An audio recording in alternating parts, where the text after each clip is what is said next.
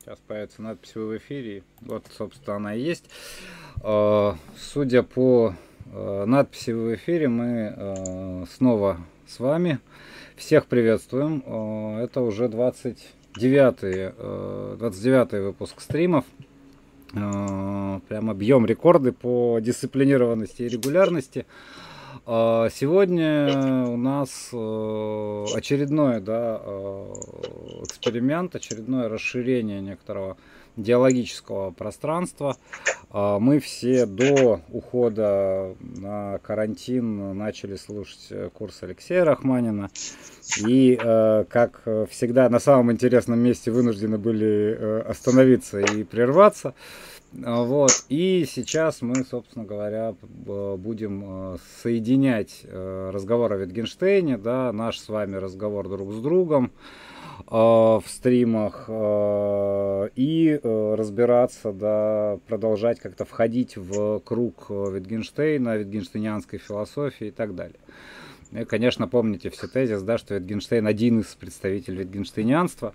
Э, вот, это очень важный на самом деле тезис, э, который я целиком полностью разделяю, и, в общем, тут есть тоже о чем говорить. А, и сегодня мы говорим о Муре, да, ну, так или иначе, э, вот, поскольку Мур фигура загадочная, да, в этом смысле, принявший участие, опять же, в формировании витгенштейнианства, как мы будем э, выяснять. Ну и э, поскольку, да, большинство витгенштейнианцев э, как-то так учились э, у Мура, э, читали его каким-то образом, то это всегда интересно, да. Всегда интересен э, диалог между двумя большими э, мыслителями, да, когда этот диалог еще и имеет какие-то такие тоже рефлексивные опосредованные формы, все совсем замечательно.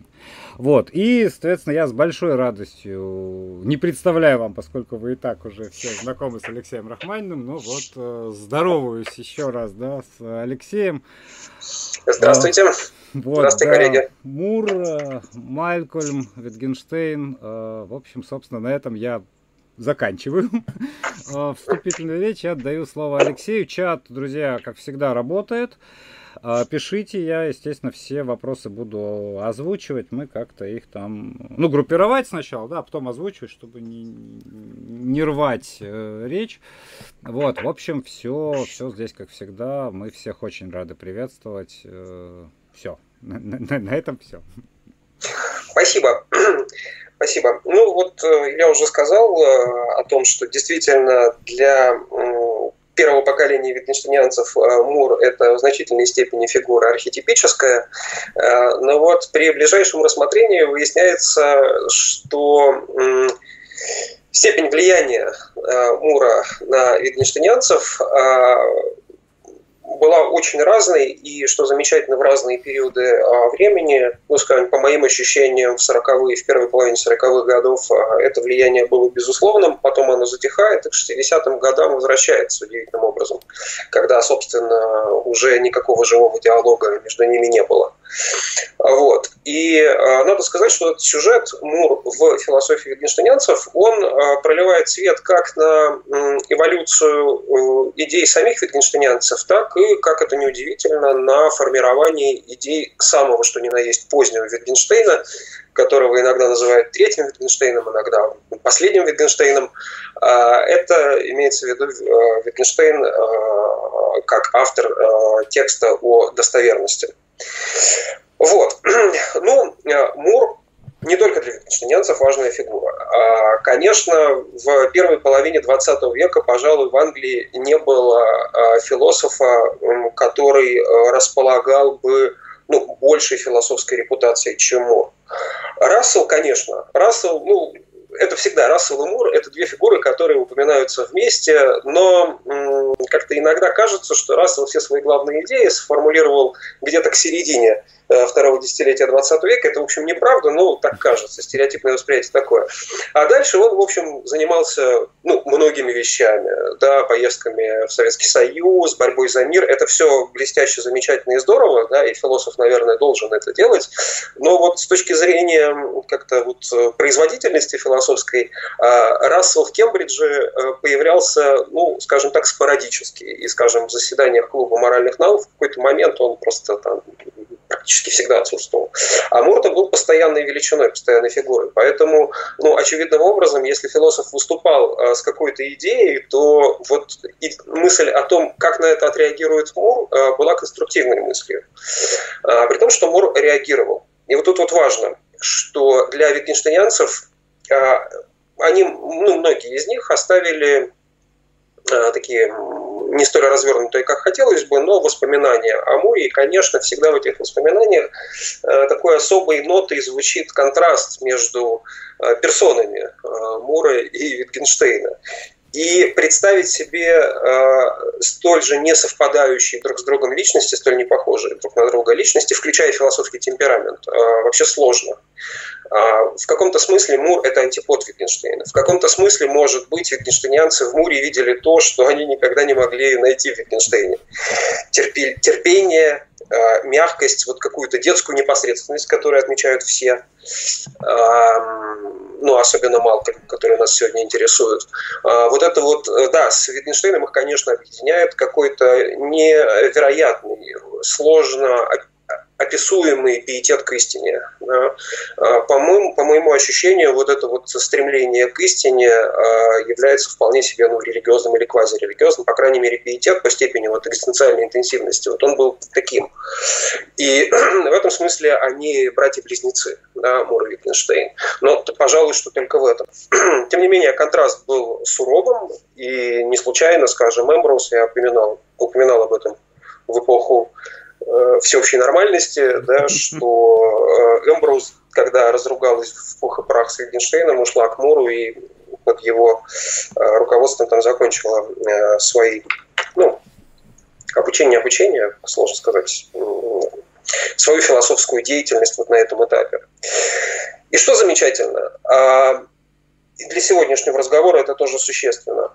Есть мнение, из пожалуй, что наилучшим образом его сформулировал Норман Малкольм, что вообще-то сам Витгенштейн никогда не проявлял интереса к философии Мура. Вообще философия Мура, конечно, чрезвычайно разнообразна. А, он, э, ну, очень сложно найти область, пожалуй, что это только философия религии, в которой он не сказал бы своего слова. Ну, вспомнить хотя бы тот факт, что э, Мур обогатил английский философский язык, введя понятие сенс-дата или сенс-датум, да, элемент чувственного восприятия или чувственно воспринимаемые данные, или чувственные данные, здесь всегда известная сложность есть с переводом, а, что позволило, и это даже Айр признает, а, несколько, ну, значительно более детально описывать а, сам процесс восприятия.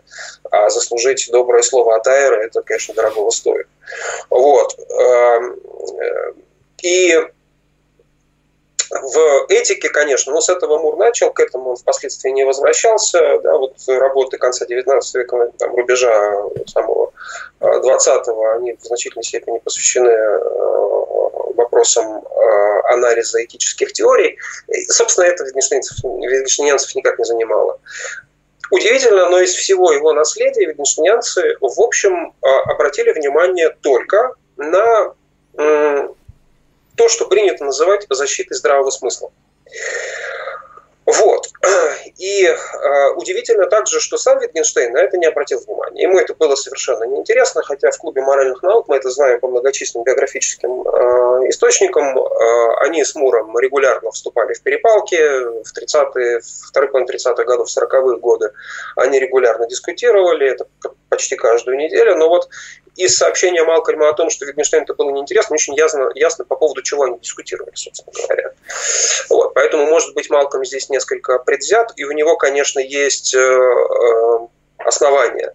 Дело в том, что сам он описывает, что текст о достоверности в немалой степени был э, написан под влиянием опытов Малкольма по интерпретации Мура.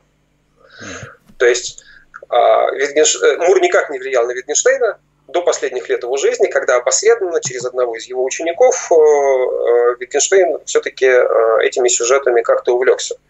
Ну, продуктивно, потому что, конечно, это недооцененный шедевр по достоверности. Это бесспорно так. Вот.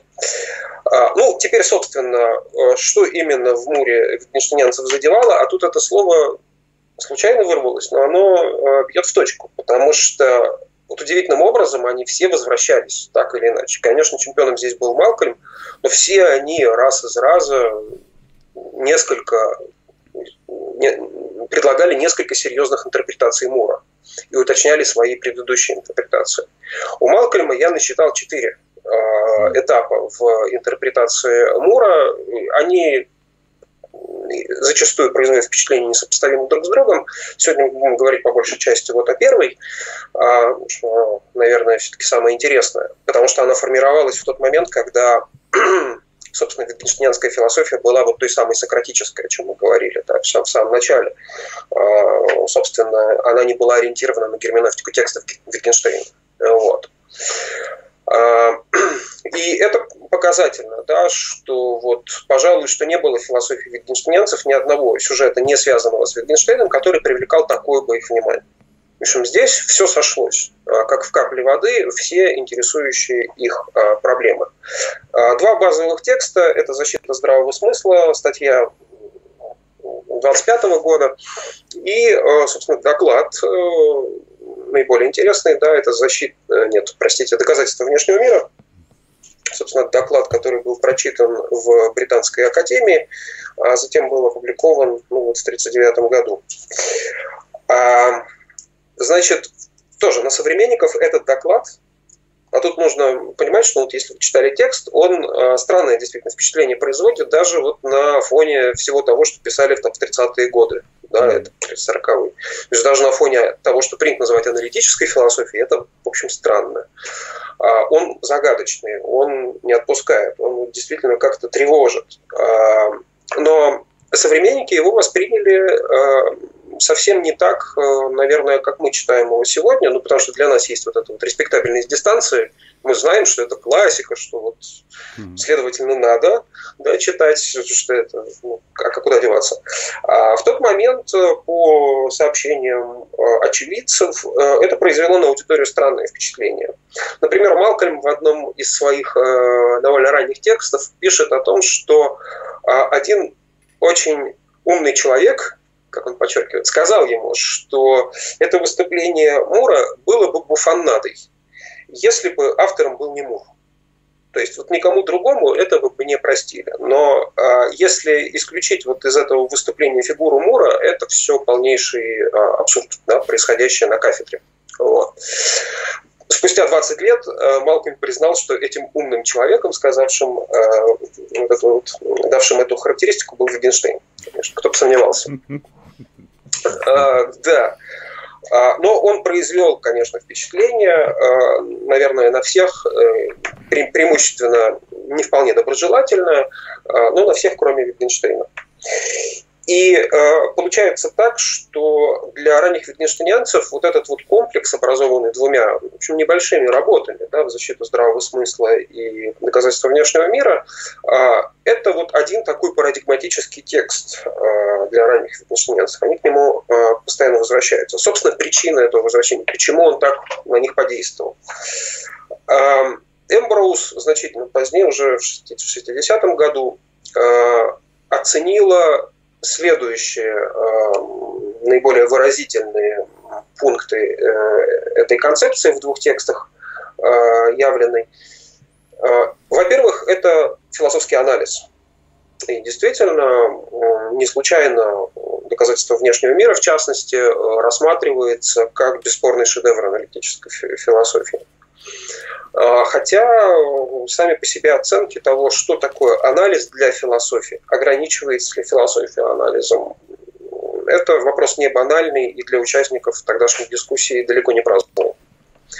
А, ну, например, Малк, извините, Мур регулярно а, возражал, и, видимо, в какой-то момент его это попросту достало, хотя был человеком чрезвычайно деликатным и терпеливым, а, а, его задевало, что некоторые его читатели считают, что он всю философию сводит к анализу. Он регулярно говорил о том, что нет, это не так, я так не думаю, и это неправильно так думать. Философия – это не только анализ.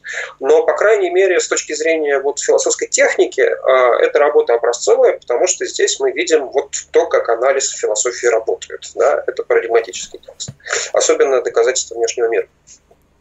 Второй пункт – это, конечно, защита здравого смысла. А, эм, вообще, вот всегда, когда возникает разговор о, особенно там, философии э, первых учеников Wittgensteina, задаешься вопросом, а каких они взглядов придерживались? Вообще были ли у них какие-то взгляды? А, ну, потому что они философы, у них должны быть взгляды. Иначе зачем они, собственно, хлеб-то свой едят в Кембридже? А, или не в Кембридже. Но вот выясняется, что вот по моему глубокому убеждению, по крайней мере, ну, не было у них никаких философских взглядов, и то, что можно было бы так назвать, это здравый смысл. Вот. А, но наверное, все, кроме меня, тут, потому что я не историк философии, но здравый смысл философии – это призрак. Да? Потому что, в общем, здравым смыслом можно назначить какой угодно э, комплекс э, представлений.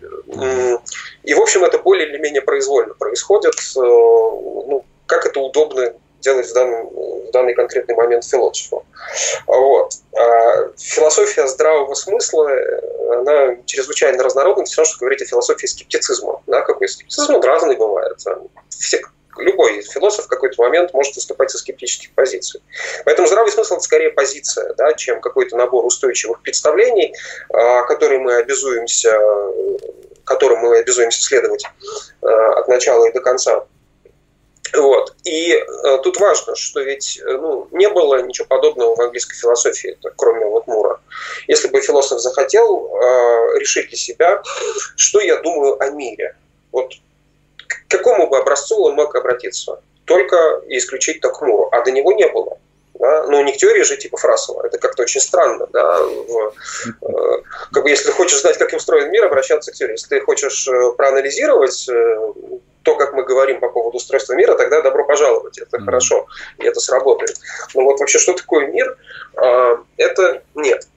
Ну, а часто, конечно, витгенштейнянцы еще и э, вспоминали вот это удивительное, удивительное место из э, текстов Мура еще тоже начало 20-х годов, сколько я помню, это некоторые основные проблемы философии, где Мур пишет о том, что основная задача философии состоит в том, чтобы э, изучать мир как целое. Вот не мир, а мир как целое. Да, соответственно, философия что-то, она референтна, да, она что-то нам сообщает, мы что-то знаем а, о том, что мы называем миром. Поэтому вот вторая часть, здравый смысл, как, некоторый, ну, как некоторая отправная точка. Иногда она отправная, потому что мы, занимаясь философией, не, занимаясь философией, не хотим сушить себе голову вопросами о том, существуем ли мы. Мы хотим, в общем, это как-то знать и идти дальше, решать действительно интересные для нас задачи. Вот. А, поэтому это такая действительно, ну, как бы такой трамплинчик. Вот. И третий момент, э, который выделяет Эмбрус, ну, я думаю, что Малкольм бы с этим согласился, это не только согласился, а всячески его поддержал, это внимание к э, обыденному языку. А, собственно, вообще витгенштейнянцы сделали вот это, может быть, не самое хорошее дело они способствовали тому, что а, философия здравого смысла Мура рассматривается практически исключительно с точки зрения философии обыденного языка. А, тот же а, Малкольм просто это провозгласил. Ты хочешь защитить здравый смысл? Обращайся к обыденному языку. Другого пути нет. Поэтому философия Мура превращается в некоторую философию обыденного языка. В общем, были, конечно, э, исследователи и последователи Мура, которые с этим не соглашались и говорили о том, что анализ обыденного языка – это только исключительно такая вспомогательная техника, опять-таки. Да, это как анализ, это техника. И нет никакой интеллектуальной идеологии. Да, это никакое не мировоззрение. А, просто вспомогательный инструмент, который вот иногда работает, ну, иногда может не сработать. А здесь скорее э, вот это вот внимание к обыденному языку у Мура об этом много Wittgensteinянцы писали, просто и в том числе в таком биографическом ключе, оно было связано со стилистикой текстов Мура. Потому что, ну, удивительным образом Мур вообще не придумывал понятия. Ну, вот кроме сенсдатум, ну, в котором была необходимость, он же всячески избегал э, каких-нибудь таких э, такого философского жаргона, как это называл Wittgenstein, какой-то перегруженной терминологии, он всегда стремился к ясности, и в русских, кстати, это очень тяжело именно поэтому переводить Мура, потому что ну, чем проще текст, чем его сложнее переводить, очевидно. А вот, с Муром это так. А при этом это такой, да, действительно живой разговорный язык, но он невероятно точный. А На своих лекциях в том числе э, какое-то невероятное количество времени посвящал вот э, подбору точных э, формулировок, но опять-таки не перегруженных и не отягощенных каким-то философским содержанием старым. Вот. В этом смысле обыденный язык умура – это такая специальная область. Нас интересует то, как ее витгенштейнянцы поняли, скорее.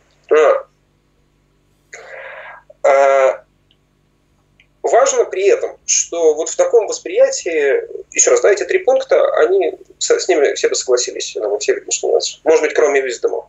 Но он по обыкновению здесь всегда не да, не нет. Здесь упускается одна очень важная штука, которая у самого Тумура поставлена во главу угла, а, а именно мир. Да? То есть а, Wittgensteinянцы увидели в доказательстве внешнего мира все что угодно, кроме мира. Это интересно. Антология вообще есть дискуссии, а, по крайней мере, 40-х годов. А, это важная часть, э, важный период становления викторианской философии, она вообще исключена. Потом к ней возвращается и вот в следующий раз мы увидим, что особенно у Лазаровиса это здорово сделано, ну там, правда, там через Куайна какими-то такими немножко козьими тропами, не напрямую, но тем не менее там заявлено, что а, вот то, что делает Мур, это, в общем, антологическая работа. И сам он, судя по всему, ее так понимал. А, но для читателей, э, вышедших из гнезда Фитгенштейна, это как-то вот было совсем, ну, или неинтересно, или э, неочевидно. Вот. Но эволюция представлений Wittgensteinянцев о Муре показывает, что постепенно в какой-то момент антология начинает выплывать вот, э, из вот этого из вот этого большого чтения. Значит, у Мура в доказательстве две больших части – ну, да, опять-таки, этот текст устроен таким образом, что я, я сам его, я сбился со счета, сколько раз я его читал, ну, наверное, очевидно, больше 10, не знаю, больше или 20, но вот а, и каждый раз это какой-то особый вызов его прочитать, а, он, вводит в ступор, очевидно. Вот. Поэтому литература, посвященная доказательству внешнего мира э, Мура, э, ее как бы много. И, наверное, там можно больше элементов а, этого доказательства а, обнаруживать, мне кажется, что можно ограничиться двумя. Чем проще, тем лучше. Значит, первое – это то, что можно назвать, а, ну или то, что они сами называли philosophy of mind. Да, или иногда они называли это философской психологией, иногда просто психологией, потому что ну, они под психологией, очевидно, имели в виду не то же, что мы сегодня имеем в виду. Вот. Но можно так называть, это, в общем, скорее исследование э, процесса восприятия. Что-то в этом роде. Скорее именно восприятие, потому что в процессе восприятия, чувственного восприятия, да, естественно, а, происходит вот эта вот связь э, субъекта с миром. Она не происходит в умозрении, не происходит в созерцании, она в чувственном восприятии. А, поэтому это важно. Может, сегодня, наверное, я думаю, что и где-то даже мне это встречалось, называть эту часть доказательства Мура феноменологической. Что она действительно где-то вот здесь э, находится. Это, в частности, вот все многочисленные рассуждения Мура о боли, об остаточных образах, о вот этом вот double, э, двойных остаточных да, восприятиях. Вот. Это все у Мура не случайно, хотя иногда, когда его, если читаешь глазами витгенштейнианцев, возникает вопрос, а зачем это все все лишнее не нужно. И есть вторая часть, на которую они, конечно, обратили э, внимание прежде всего, э, это аналитическая, или ее можно вслед за некоторыми венештинянцами называть лингвистической частью. Да? А, почему аналитическая? Потому что здесь э, вот Мур, пытаясь ответить на вопрос, каким образом можно доказать э, существование внешнего мира, э, вынужден вводить понятия и прояснять их значение. И, соответственно, показывать, что вот эти понятия нам подходят, вот эти не очень подходят, э, а, а вот об этих нужно прояснить. Это вот, в частности, понятия предметы, представленные в пространстве, предметы, которые должны встречаться в пространстве, должны, но не представлены, внешние нашим сознанием, как это нужно понимать в контексте внешних нашим телам, вот все это. А эти понятия у Мура, эм, ну, сам Мур избегает, в общем, этого словечка, но как бы вот здесь нужно ввести, это то, что они называли концепт. Да? Мы переводим это как понятие, и правильно, наверное, переводим, но это сложное такое словечко для перевода. А, потому что, когда мы по крайней мере, я, когда употребляю слово понятие, мне иногда кажется, что это вот то, что существует только исключительно у меня в сознании. Да? А, ну, когда я говорю понятие красота, я же более-менее убежден в том, что сама по себе красота, вот она здесь не дана, здесь есть нечто красивое. Вот. А само понятие, оно только исключительно ментально. В свою очередь, концепт – это а, еще и нечто в реальности, что побуждает нас использовать то или иное слово для описания того, что мы ощущаем или то, что, того, что мы наблюдаем. В этом смысле у понятия концепт есть некоторое онтологическое содержание. И вот это вот очень важная связь. Когда Мур проговаривает все вот эти слова, а, предметы, которые должны встречаться в пространстве, внешне нашему сознанию и так далее, он пытается а, задать некоторую грамматику вот этой вот э, возможной антологии. То, что значительная часть витгенштейнцев впустил, хотя и не все. Вот. Малкольм это совершенно точно пропускает э, мимо. Да? А, вот эта часть аналитического метода анализа Мура э, ему не интересна. Ему интересна вот лингвистическая часть, а именно апелляции э, к обыденному языку. Именно в этом они увидели основную ценность э, доказательств, э, доказательства Мура. К этому стоит добавить. Или что, наверное, нужно сделать паузу и какие-то вопросы, может быть, появились, или, или пока? Ну, пока все слушают, э, вот, мы можем поприветствовать Роман Викторовича э, Светлова, он с нами, да. Э, Сдачи. Поэтому внесет легко коррективы в да, понятие там, скептицизма, скажем, и, и целый ряд других понятий которые ага. могли бы быть. Вот. Но пока нет, пока, пока все как-то да, э, слушают, ориентируются и так далее. У меня в этом смысле, э, если позволите, есть такой вот э, пара маленьких да, вопросов. Э, ну, очевидно, что доказательство внешнего мира то есть толчком является философия Канта, э, ну буквально, да, он все время на Канта ссылается, пытается как-то прояснить э, кантовские конструкции. Ну и, собственно, цель, да, показать, что кантовское доказательство не является доказательством, там, единственным, лучшим и так далее.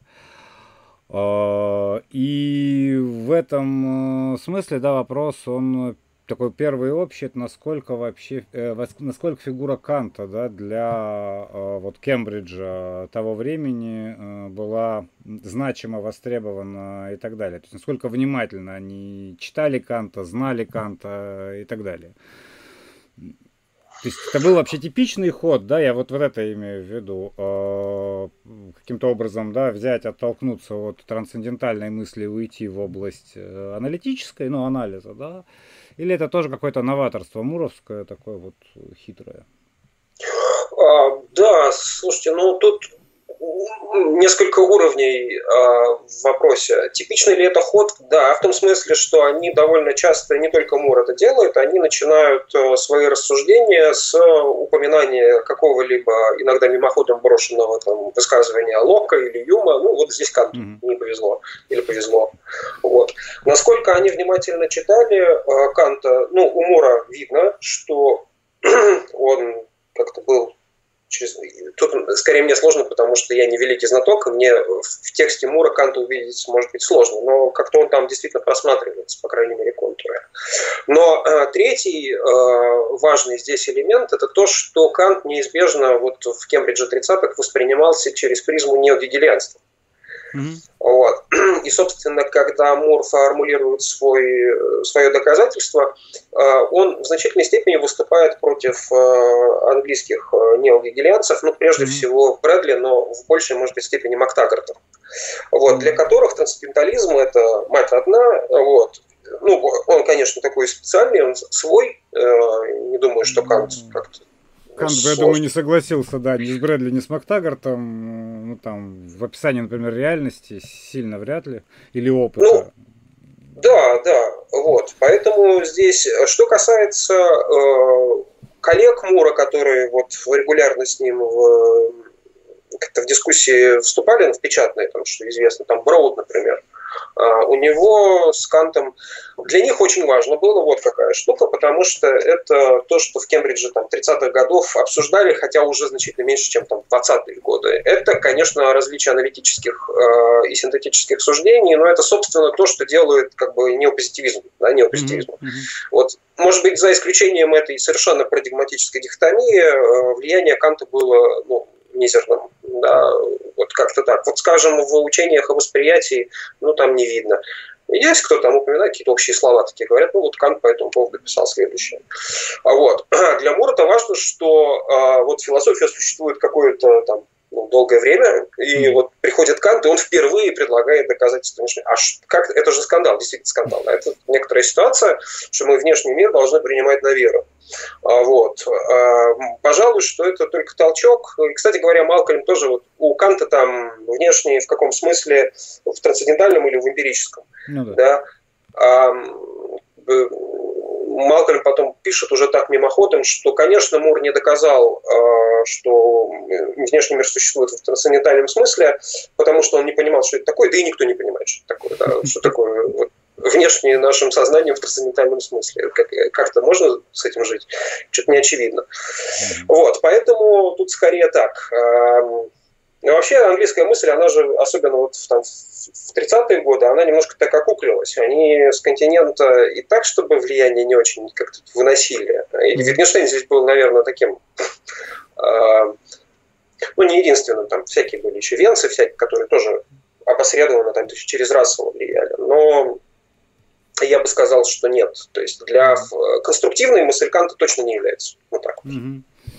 И для аналитической традиции вот в этой части, в части философии восприятия, хотя различие синтетических аналитических суждений, оно ну, да, неизбежно. Как, как школьное, да, они его усвоили да. и, и, все, и взяли как техническое различие. Угу. Вот. А Тогда, вот если, друзья, я к нашим обращаюсь тоже со собеседником, вы пишите вопросы, я все Алексею озвучу. Но вот пока э, Роман Викторович говорит, что у нас все хорошо, мы пока нигде не перешли границы дозволенного в адрес античности, что радует меня лично. Э, вот, э, тогда вот еще один момент, который сразу меня, по крайней мере, смущает, да, а, вот а, вы говорите, что да, э, читая а, и слушая, точнее сказать, доказательства внешнего мира, как-то умудрились пропустить сам мир. Да, то есть вот, вот это вот блок. И, естественно, сразу же всплывает, ну это же витгенштейнянцы, сразу же всплывает э, конец, э, собственно говоря, логики философского трактата, где появляется мир как целое, где появляется мистическое и так далее. Такая неизбежный вопрос э, уже в сторону того, как они читали Wittgensteina. Да, то есть это тоже упускалось из логик философского трактата. Ну вот весь, собственно, финал, там где-то с пункта 5.41, если я правильно помню, да, до конца. И, и, или, э, там, знаю, у Wittgensteina была особая привилегия, только он мог говорить о мире, мире как целом. Ну это, собственно, его конструкция, да. То есть нечто себя показывает, да, и вот это нечто, которое себя показывает, но не может быть высказано, оно есть мистическое, но это целое мира, да. То есть, ну, по крайней мере, так это переводят, там разные есть перевод у Козлова и Гурихина, ну, в общем, все равно это понятно.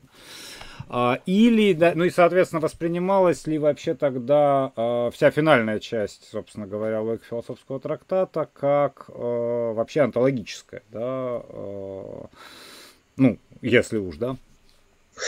Ну, я тут, да, это Потому что действительно вот мир как целое у Мура и целостность мира в Витгенштейна это нельзя. И поэтому да, мы здесь говорим об антологии, а не о какой-то там эмпирической там, науке, изучающей там, mm-hmm. физический мир. Да, это вот именно что целостность мира. Это напрашивается. Но я тут, наверное, крамольную вещь скажу. А, для витгенштейнянцев, вот, о которых мы сейчас говорим, для э, Малкольма в том числе, ну, для Эмброс, для Лазаровица – логика философских трактатов вообще не был актуальным текстом. Mm-hmm. Они его, ну да, очевидно, они его читали. А все вполне, понимаете, когда Кембридж, э, когда Wittgenstein вернулся в Кембридж, он ведь а, в значительной степени вернулся как автор трактата. Его все так воспринимали. Mm-hmm. А он вернулся в Кембридж именно потому, что он понял, что он не все сказал в трактату. Да, он почему отправился учить детей? Потому что все, главные проблемы решены. Зачем заниматься философией? Не надо заниматься философией. Но уже тот факт, что он возвращается, говорит о том, что ну, нет, надо. Значит, трактат некоторым образом должен быть откорректирован. А здесь есть у Малкольма интересный эпизод. Он как-то у Wittgensteina спросил, и это было, видимо, вот в первый его приезд, э, что это был там какой-то 37-38 годы, да. Ты вот когда писал, или вы, я не знаю, как они, наверное, вы все-таки, э, когда писали трактат, могли себе э, каким образом ты себе представлял логически простой объект? Что это такое? Mm-hmm. А Wittgenstein на это так отмахнулся, что ну, когда я писал трактат, я был логиком, ну, считался логиком, а мне это вообще не важно. Это пусть кто-то другой делает, это вот его работа. Мне была важна там логическая форма. Все. Вот. А, кроме этого, очень важно, что 30-е годы и, собственно, эволюция вот, э, от вот там явленной философской грамматики, впоследствии голубой коричневой книгах, э, в, замет, в философских заметках, да, это эволюция э, в от логической формы к грамматической форме. Mm-hmm. Были при этом кембриджские философы и последователи Wittgensteina, в частности Мур, который, а, у него начало карьеры пришлось на обсуждение этих вопросов. Он трактат знал, он его читал, но он его читал по-муровски, совершенно это очевидно. Вот. Он даже избегает специально использовать слова типично wittgensteiniанские, типа картинка, ну или картина да, picture, он говорит скетч, набросок, например. Это вообще фантастично.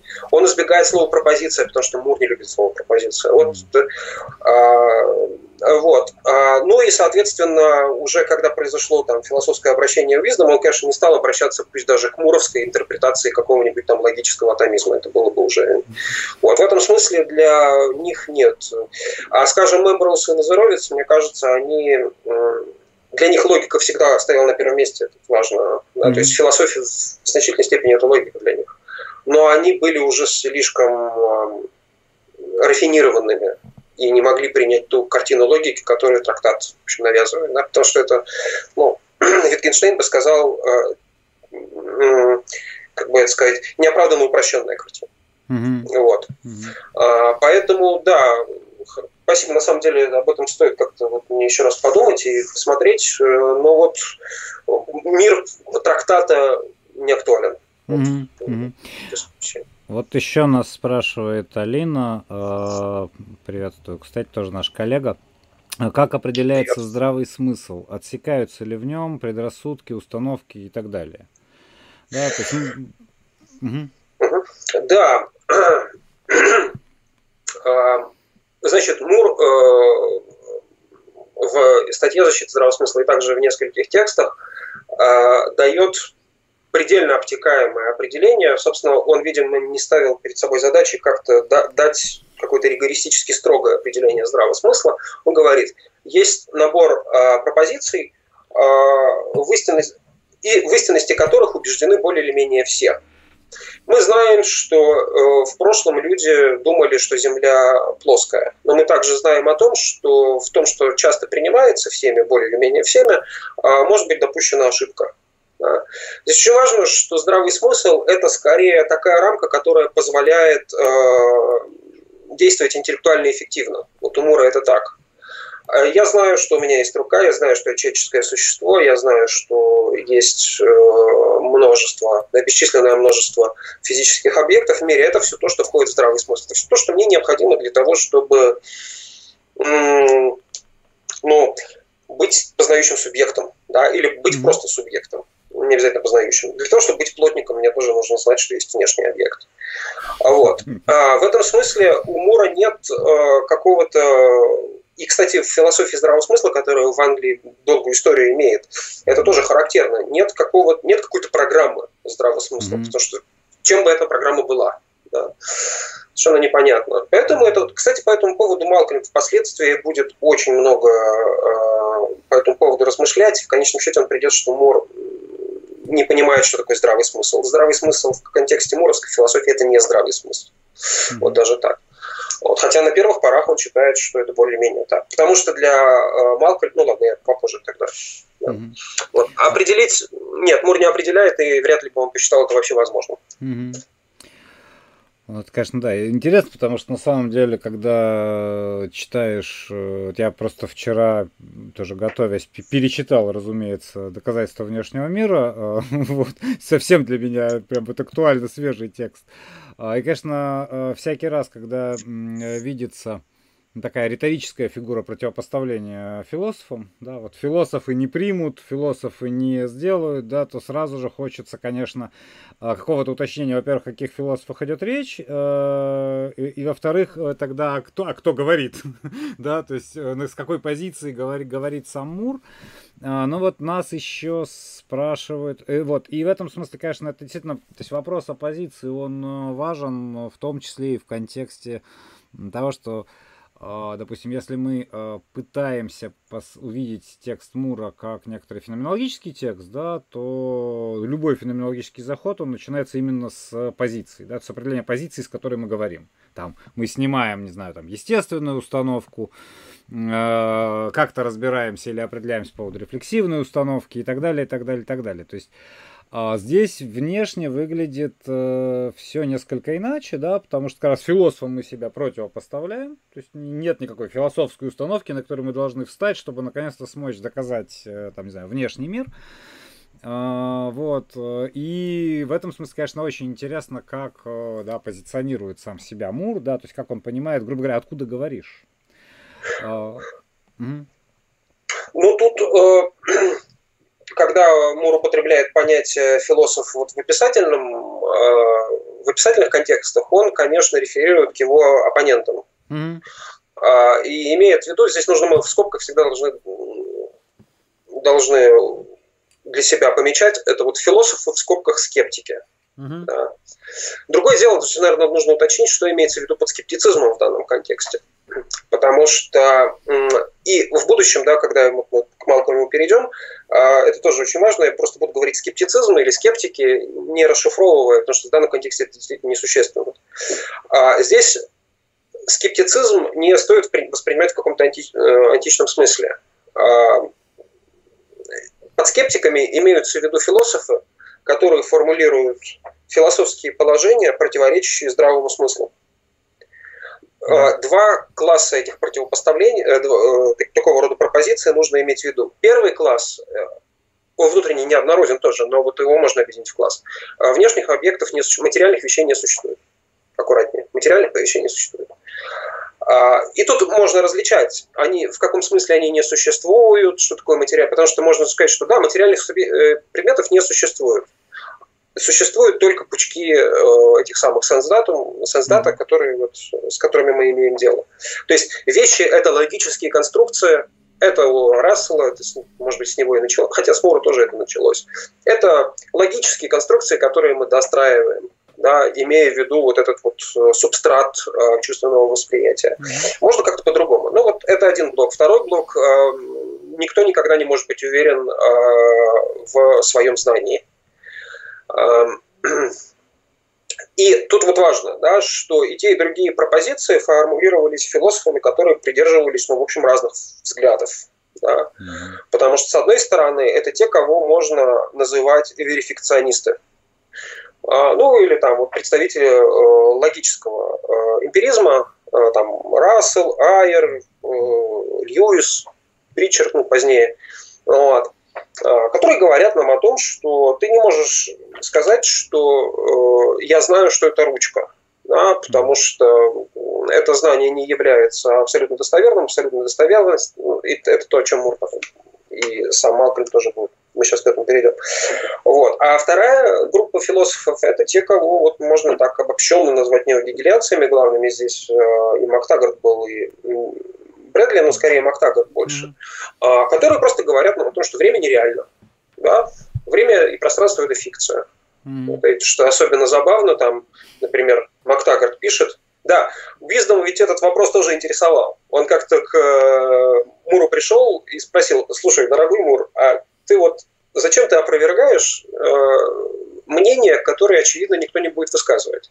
На что Мур совершенно молча подошел к книжному шкафу, взял статью Мактагарта, книжку Мактагарта, и прочитал, нет, Брэдли, извините, и прочитал «А «Пространство и время это, таки, это такая же иллюзия, как Химера и Гарпии».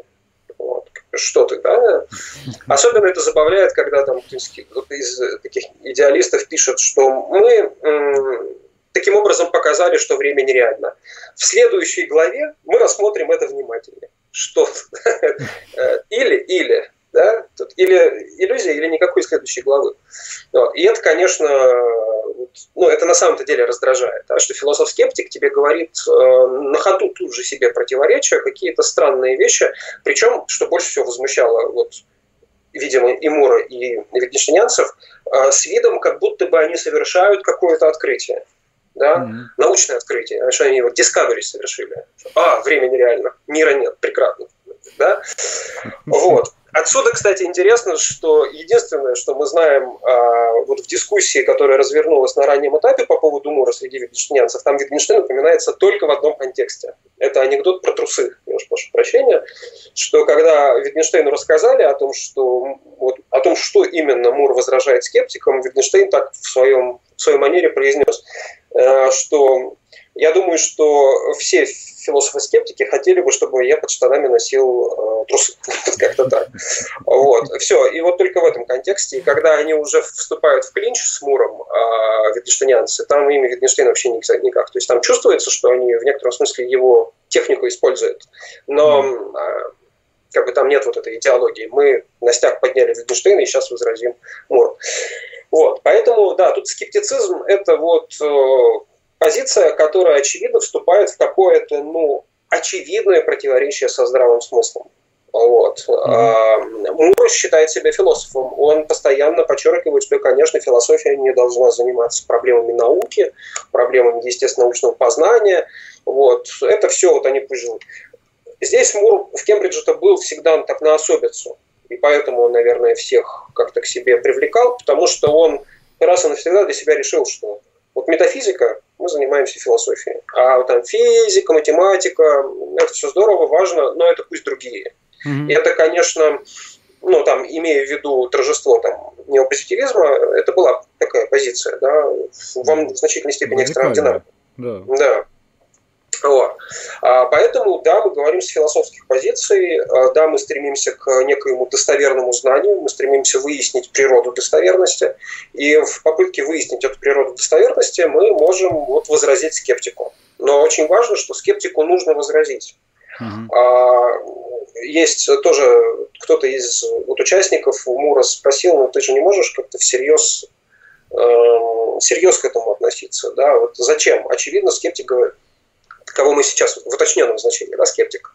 Как раз да, Роман что... Викторович э, вот, э, хоть тоже спрашивает, то есть скептицизм, в отличие от старых времен, в кавычках, да, касается не эпистемологии, но онтологии. То есть вот, вот здесь, да, место скептика. А, ну, скорее не так. Скорее место скептика а, в... Скептик является скептиком в отношении любых форм эмпирического знания. С категорией эмпирическое, вообще, что такое эмпирическое утверждение, тут большие сложности, я до конца не разбираюсь. Они очень в разных контекстах его употребляют, очевидно, по-разному. Но вот это вот противопоставление, почему-то Кант да, вот вспоминался, mm-hmm. аналитические и синтетические. Вот есть необходимые истины логические, и они обладают вот природой абсолютной достоверности. Такой абсолютной достоверности в том, что можно назвать эмпирическим познанием или там, контингентными пропозициями, мы никогда не имеем. Поэтому мы никогда не знаем с абсолютной достоверностью, что вещи существуют, что существуют другие сознания.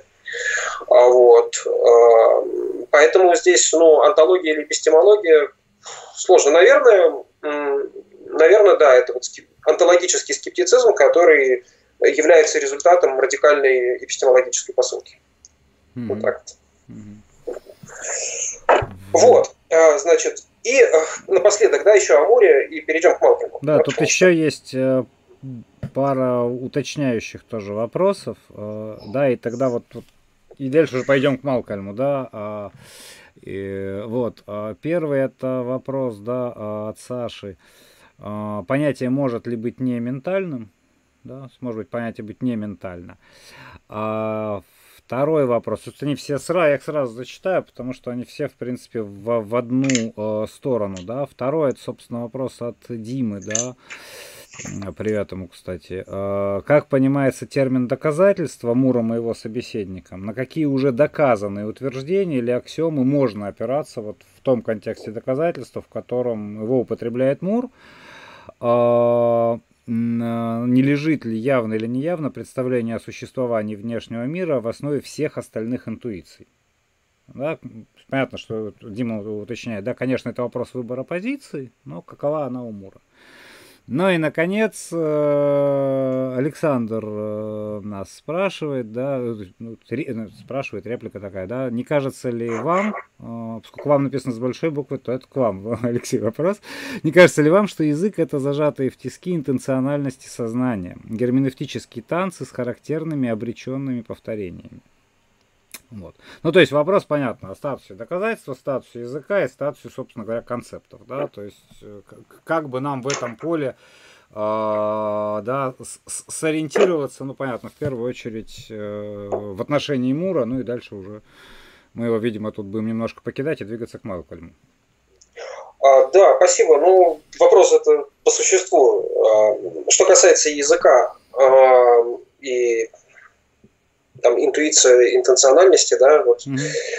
Не является ли язык э, некоторым прокрустовым ложем э, вот такого рода в философии? Это понятно, это упрек, который регулярно в адрес э, витгенштейнянцев высказывался, и мы сегодня, и вот в следующий раз с Эмбрусом Визеровец, когда я, чтобы не быть голословным, не выкладывать все карты, посмотрим, почему только язык, принцип mm-hmm. только язык. Да. Может быть, это прокрустово ложа, но только язык. А, и в этом смысле мы обречены на философию, кстати говоря. А, потому что язык – это самопорождающий механизм, и в этом смысле от философии никуда не деться, как бы нам этого иногда не хотелось. Потому что, еще раз, мы с этого начинали. Да? В, у самого Wittgensteina довольно пессимистическое понимание философии. Да? Если ты можешь не философствовать, не философствовать вот. А его ученички-то показывают, что если мы в сфере языка пребываем, мы вынуждены философствовать. Здесь нет никакого. Они просто это по-разному делали. Поэтому, что касается языка, по поводу э, в основании всех интуиций, представления, да, конечно, у Мура это так. Э, здесь, вот если какой-то источник для всех пропозиций, которые называют трюизмами, да, в статье «Защиту здравого смысла» искать, э, то это, да, внешний мир существует. Это абсолютная интуиция. Mm-hmm. А, дальше. Могут ли концепты быть не ментальными? Ну, тут это на, не на один час разговор. А, тут есть два. А, являются ли концепты или могут ли быть концепты не ментальными по природе? Думаю, что нет. А есть ли что-то не ментальное в концептах? Очевидно, да. Да? Это вот такой странный механизм, который, с одной стороны, имеет какими-то там, как у насекомого, усиками пронизывает реальность, а с другой стороны, это э, нечто, чем мы обладаем, что мы имеем возможность трансформировать. Да? И это не трансценденталистское понимание, что тоже очень важно. Да? Mm-hmm. Нет, здесь не в этом. Поэтому и да, и нет. То есть по природе концепты не ментальные но в, действительности есть то, что побуждает нас использовать определенные концепты, и именно поэтому можно считать, что они имеют какое-то онтологическое измерение. Но именно что измерение. Вот. Mm-hmm. Если там в каких-то это совсем уже дремучих категориях там, средневекового там, реализма, нет, никак.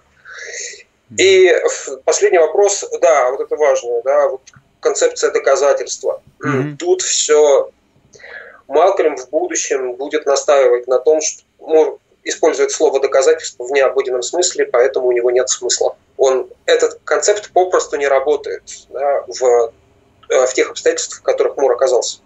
Mm-hmm. Сам Мур считает, что это бесспорно доказательство, потому что оно соответствует всем э, требуемым э, формальным, э, формальным требованиям. Да? Есть mm-hmm. большая посылка, есть меньшая, есть умозаключение, все. И, собственно, так называемая процедура сдвиг Мура, да, Мурс Shift, она ведь работает именно потому, что, кстати, Мур ее придумал до доказательства внешнего мира, она в его ранних э, текстах была. Да? То есть, э, мне нужно про это сказать, про Муршифт? Я думаю, что да. Ну, а, собственно, да. Да, это то, чем Мур в некотором смысле доказательство внешнего мира заканчивает, это вот там, требование Декарта, что ты докажи, что ты не спишь. Да? Mm-hmm. И, соответственно, формулируется такого рода силлогизм. Никто не может знать о вещах, если он не уверен, что он не спит. Я не уверен, что я не сплю, следовательно, я не могу знать о вещах. И это как бы фигура modus ponens. Да? Mm-hmm. Yeah. Если P это Q, P Q. А, соответственно, Мур говорит о том, что а можно ли перевести всегда модус ponens в модус tollens? Mm-hmm. Если, P это Q, не Q, следовательно, не P. Mm-hmm. Поэтому я э, знаю, что вещи существуют, следовательно, я знаю, что я не сплю. Я не сплю. Mm-hmm.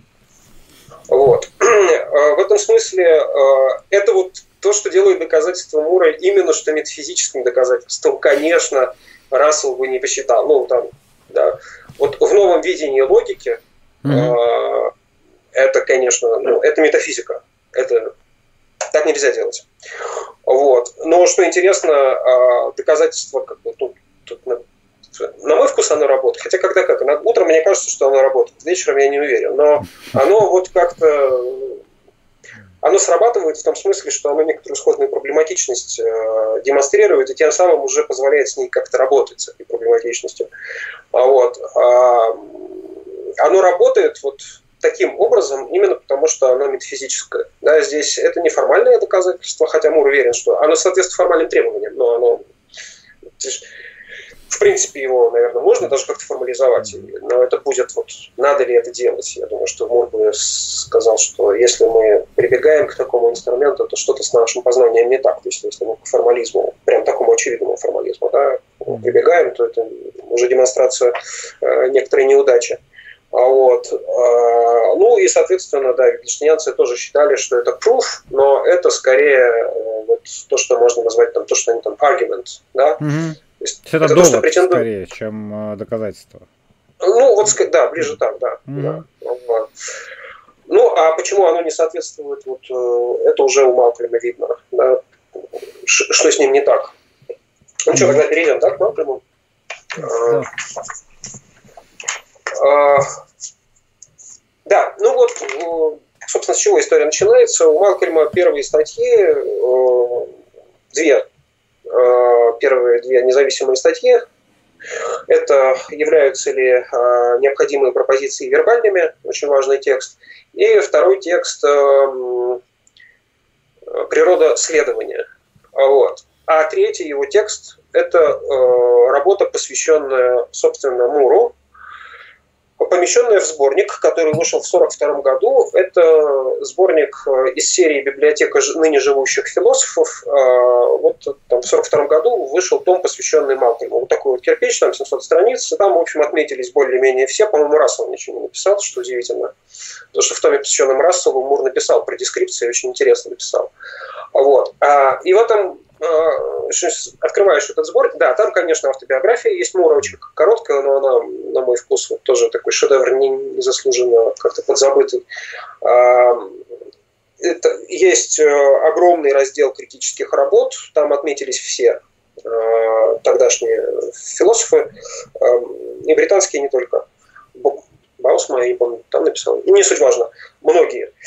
И ответы Мура на критику.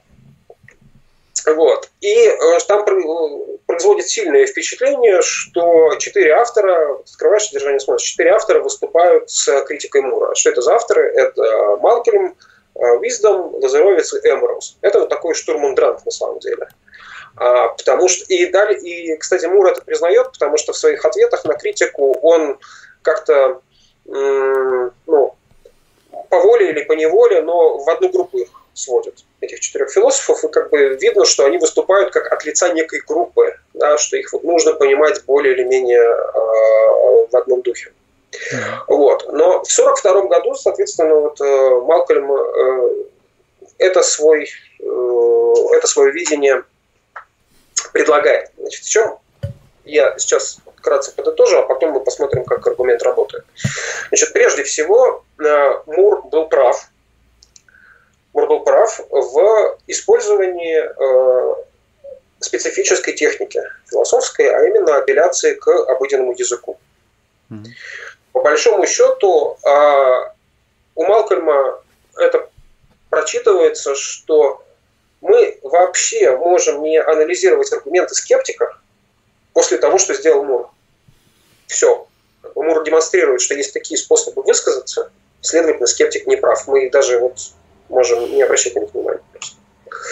А, второй а, пункт э, замечательно. Мур был прав в своем базовом намерении, в своей движущей идее а, защитить здравый смысл от скептика.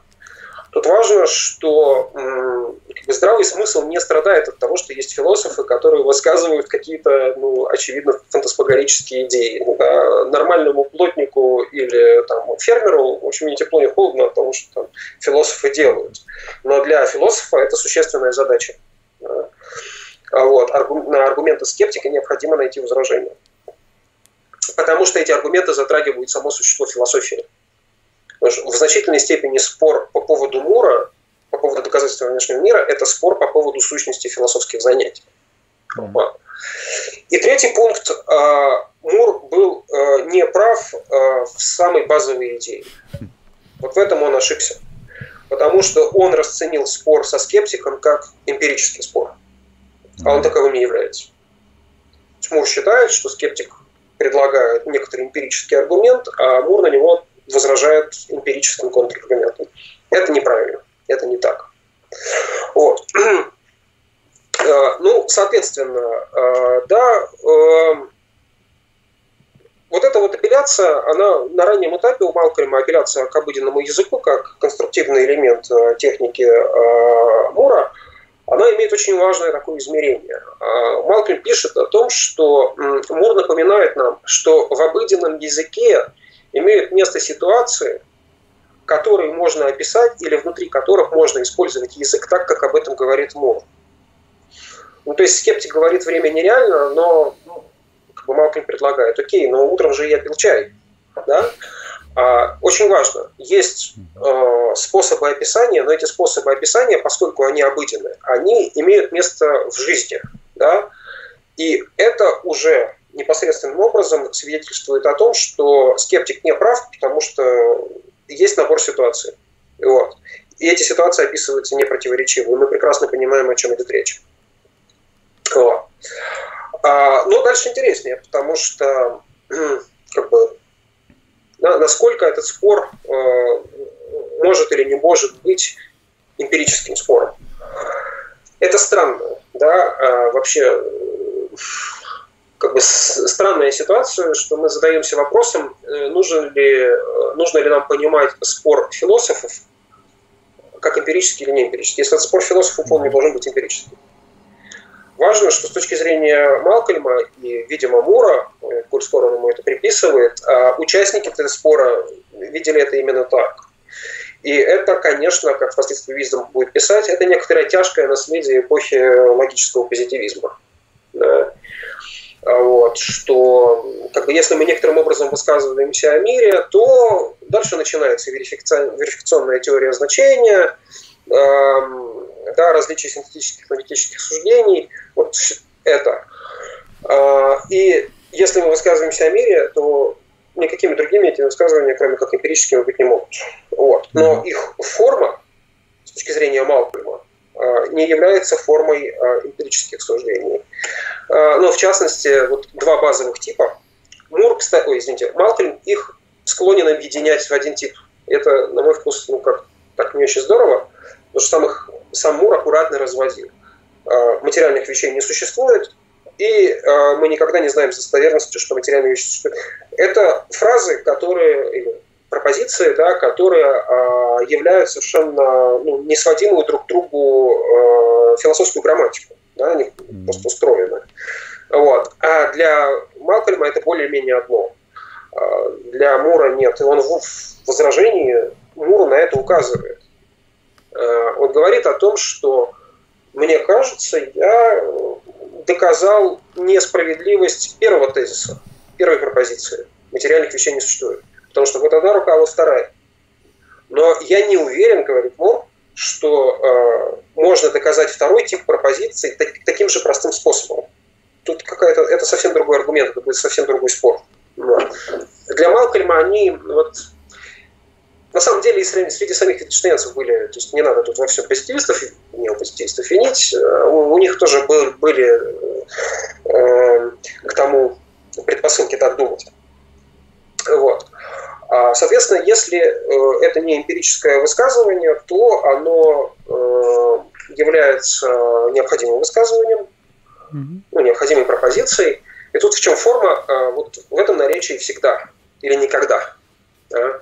Потому что я же, когда говорю, никто не может знать с достоверностью, что существует этот лист, а я же не имею в виду, что я в данный момент не могу быть уверен в том, что не существует этот лист. Это еще довольно важно. Wittgenstein, кстати говоря, на это обращает специальное внимание, но вот в своем духе переводя высказывание, так, приводя к должному виду, к виду необходимых пропозиций. Потому что, например, Беркли, а, ну, в русском это немножко, может быть, стирается различие, там он пишет, э, в частности, а, никто не может э, знать о существовании мира, ну, предметов в мире. Mm-hmm. Не помню дословно, но как-то так. А по-английски это none of us can ever know, и что там дальше. Вот. Mm-hmm.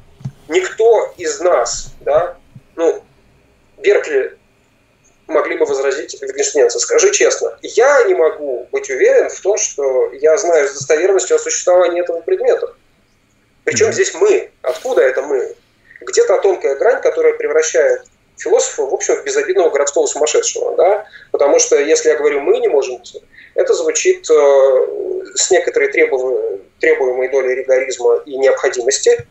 А если я говорю «я», ну, вот просто вот мне не повезло, и, наверное, мне нужно как к психиатру обратиться. Да? Что-то конкретно со мной не то. Вот это вот э, э, собственно, в форме утверждений скептиков уже содержится указание на то, что это необходимая пропозиция. Да? А речь не идет ни о каком конкретном акте восприятия, речь не идет ни о, каком конкрет, ни о какой конкретной вещи, да? а, а always или там never. Вот. А что значит э, сказать, что э, утверждение материальных объектов не существует, является э, необходимой пропозицией. Если перевести это на нормальный язык, на человеческий, это означает, что само по себе понятие а, материальная вещь, или точнее пропозиция, материальных э, вещей не существует, а, это противоречивое. Да? Это высказывание противоречиво, самопротиворечиво, потому что вы не можете использовать понятие «существует» и понятие «материальная вещь» в одной пропозиции. Не получится. А вот. А, а показать, что э, понятие самопротиворечиво, и тут важно у Малкольма, это все, кстати, будут, это общая фигура. Показать, что понятие самопротиворечиво, значит продемонстрировать, что у него нет а, дескриптивного использования, что оно не может использоваться, описывая какую-то ситуацию. Мур возражает, тем самым показывая, что такие ситуации есть, такое использование есть. Я могу употребить не самопротиворечиво, дескриптивным образом глагол «знаю». Да? я знаю, что сегодня утром я гулял. Ну, или я помню, что сегодня утром, тут не важно, да, собственно, глагол ментального состояния. Ну и вообще, это тоже важно у Мура знание, как Малком на самом последнем этапе будет говорить, что Мур описывает я знаю для глагол использует я знаю некорректно, потому что он описывает некое ментальное состояние. А глагол знать вот он так не используется. По крайней мере, не в том контексте, в каком можно, но здесь Мур ошибся. Таким образом, Мур, а, приводя контраргумент, просто-напросто апеллирует к нашему языковому чутью. Да? Мы, освоив с детства язык, воспринимаем целый набор ситуаций как совершенно достоверные. Да? Мы воспринимаем как абсолютно очевидное, что есть лево, право, верх и низ. А, и скептик мог бы возразить, что все это иллюзия. Но, как, например, слово «призрак». Да, мы же используем слово «призрак». Но призраков не существует, уверены все, и Мур в том числе, и Малкольм в том числе. А, но тут очень важно, да, что ты можешь обучить использованию слова «призрак», да, не показывая на призрака. А, например, там, чуть позже для некоторых ты можешь научить использованию слова «бог», не показывая на Бога. Вот, а, скажем, на практике какие-то показывая или участвуя в них. Но ты не можешь научить э, словам «лево» и «право», «вверх» и «вниз», не указывая, да, вот исключая эту самую экстенсивность, э, вне контекста конкретных ситуаций эти слова не имеют смысла. А мы знаем, что в обыденном языке они имеют смысл. Следовательно, имеет место ситуация. Да? и а, важно, да, что скептик-то почему э, настаивает на том, что мы ничего не знаем. А, там есть два, ну, может быть, даже два с половиной э, у Малкольма э, пункта, потому что, во-первых, это различие типов достоверности. Потому что скептик настаивает на том, что подлинной достоверностью может быть только логическая, эмпирические суждения ей не обладают, поэтому они недостоверны. А второй подпункт – это а, то, что с точки зрения скептика имеет место сходство между тем, что мы называем знанием со всей достоверностью, эмпирическим знанием со всей достоверностью, и тем, что мы называем гипотезами. Но гипотезы мы называем гипотезами именно потому, что они могут оказаться э, ложью. Да? И различие с точки зрения скептика между э, достоверным эмпирическим знанием и гипотезой – это различие только в степени. Да? Это количественное различие, не качественное. А раз так, то все э, условно знания со всей достоверностью переводятся в разряд гипотез.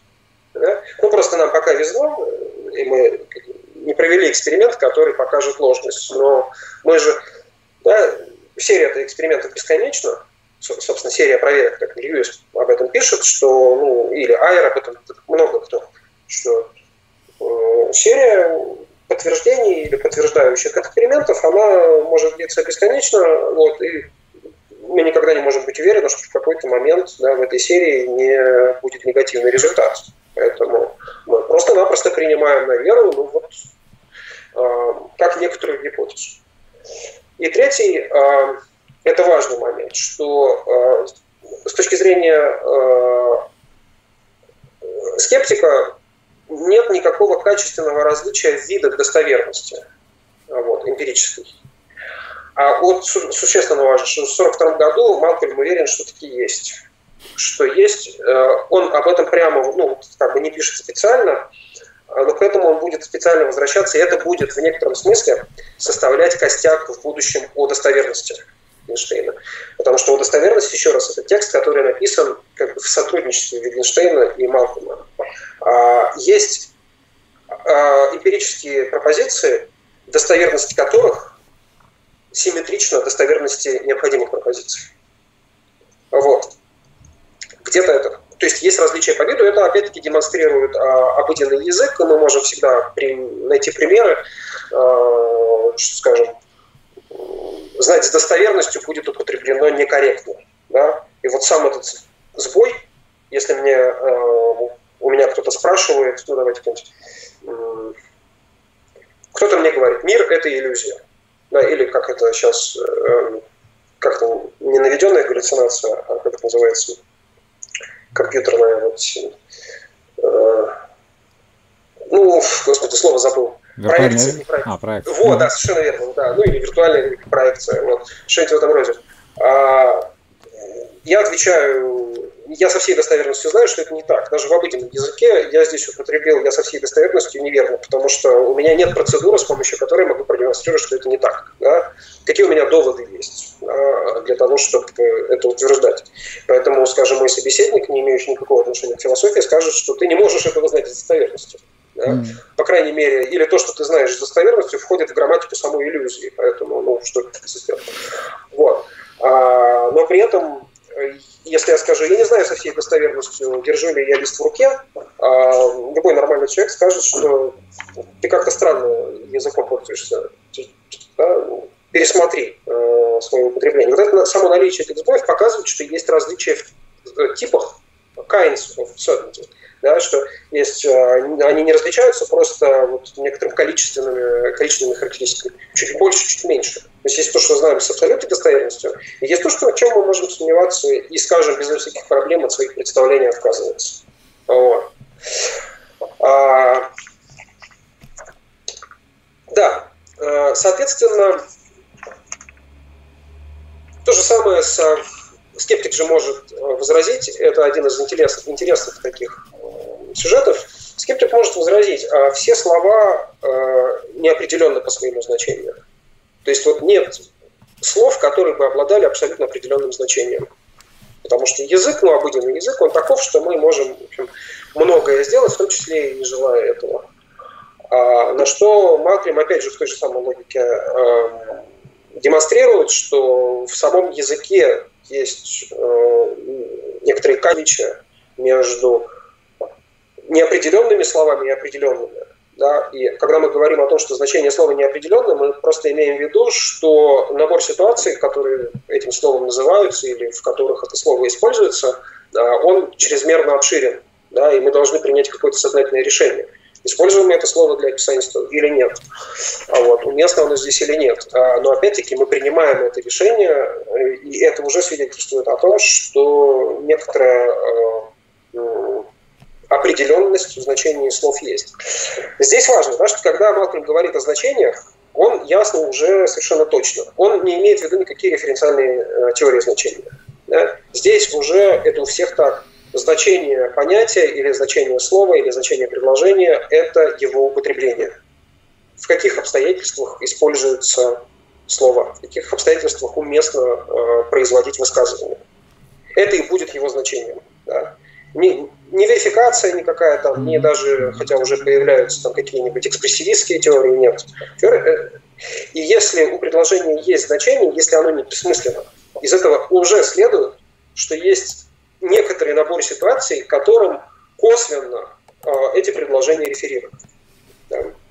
И тут вот очень важно это вот, это некоторое новое измерение антологии, правда, оно до какого-то момента, там, до 60-х годов не будет у Малкольма видно.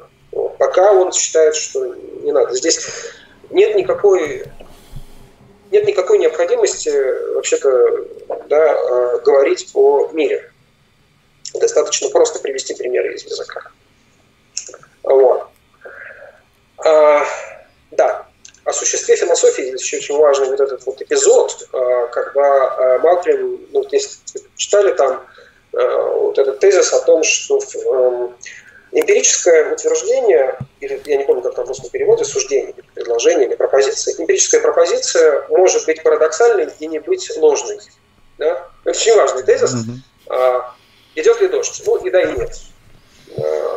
Разумные люди? Ну, иногда. А иногда не. А, и, в общем, здесь нет никакой... Э, нельзя сказать, что и да, и нет, это ложь. Да? А, в этом смысле парадоксальными эмпирические суждения являются тогда, когда мы не можем принять однозначного решения в отношении того, какого рода обстоятельств предложение описывает. А философские или необходимые пропозиции не могут быть парадоксальными и не быть при этом ложными. Если утверждение парадоксально, оно ложно. Вот. Это важно. Другое дело, что ну, для Малкольма на раннем этапе это означает, что все, можно, в принципе, лавочку прикрывать. И Мур сделал свое дело, он показал, что все. Хотя сам не вполне этого осознавая, что все так. Вот. А для некоторых видноштанецев в этом был некоторый источник для стимул для последующего философствования, потому что, а, да, философ, когда высказывается, если он высказывается интересно, это парадокс. Если это не парадокс, это какой-то трюизм просто. Да? Ну, все люди разумны. Ну, боже мой, что может быть скучнее. Но если философ высказывается интересно, будет вот нас что-то что в нас задевает, а, он высказывает парадокс, задавая, например, вопрос, а не безумны ли все мы? Но удивительным образом этот парадокс работает лишь тогда, когда мы уверены в том, что ответ, э, что это вопрос в общем ложный, да, и как предлож... пропозиция, которую ты формулируешь в ответ, тоже будет э, ложь. А если она не будет ложью, это будет трюизм. Поэтому, ну, что банально. Вот. Поэтому самое интересное, что делает философ, вообще самое интересное в философии, это одна сплошная ложь. Да?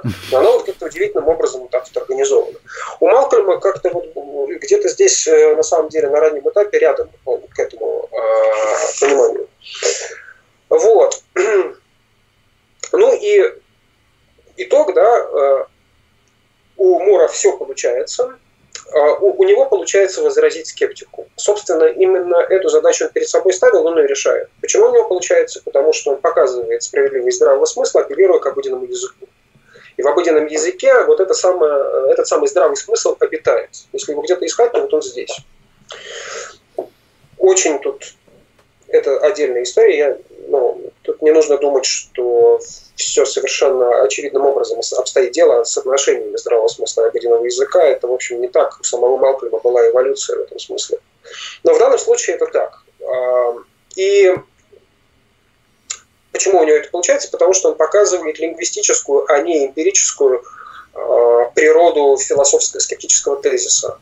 Вот это он делает, не осознавая того. Он показывает лингвистическую природу, думая, что тезис является эмпирическим. Это неправда, это ему не удалось. И в этом смысле, а, там вот в самом конце очень важное замечание у Малкольма, и оно характеризует а, как бы, кембриджских югиштинианцев вот этого времени, а, Малкольм не исцеляет скептика. Да? Он показывает как бы, наличие некоторой болезни, но он не дает лекарства. И в этом смысле он, скорее всего, скептика не убедит. А, вообще для нормального как бы, философа, занимающего здесь позицию стороннего наблюдателя, Мур справился с задачей. Но с точки зрения скептика он не справился с задачей, он не убедит скептика с помощью своих аргументов. Вот. А, если по этой части я напоследок еще о некоторой эволюции все-таки скажу, потому что это интересная вещь. А, да, по этой части есть э, вопросы из чата, э, вот, которые в этом смысле как бы на две э, линии делятся, да. Один, одна линия, э, вот какая я, собственно, об этом думал большую часть на самом деле э, вот, второго, да, второго периода речи вашего. А, ну, собственно говоря, э, та или иная рецепция Декарта, да, потому что, э, скажем, классическую рецепцию мы знаем. Ну, вот, например, из э, Лейбница. У Лейбница есть такая работа совершенно замечательная. Да, никаким, аргумент, никаким аргументом не может быть доказана реальность тел да, где буквально берется декартовская, э, то есть ход очень простой. Мы берем декартовский способ рассуждения и показываем, что, э, вообще говоря, реальность да, тел мы не можем доказать. Там есть отдельные там, способы возражения Канту, и вот э, Саша нас спрашивает, они даже не спрашивают, это такая реплика, которая как бы указывает на движение от Декарта. Да? Если есть мы, то, наверное, это уже говорит о реальности листа. Да, а, то есть, ну вот, вот указывая на, да, понятно, декартовские корни этой истории, и очевидно, что э, и Мур, и Малкольм здесь э, по-другому э, ставят, собственно говоря, вопрос, да. Э, вот. У него для Мура это была персональная история, потому что он, в общем, свою философскую карьеру начал с опровержения идеализма и принципа а, быть, значит, быть воспринимаемым. Mm-hmm. именно поэтому, да, скажем, мне важно, что я хочу не просто доказать, что я воспринимаю лист, я хочу доказать, что он существует помимо моей субъектности. А, вот. Для Малкольма это тоже. То есть а для Малкольма это будет вдвойне иллюзия, какая-то такая гипериллюзия, считать, что вещи существуют, потому что есть субъект, который их воспринимает. Да, это какой-то полнейший нет.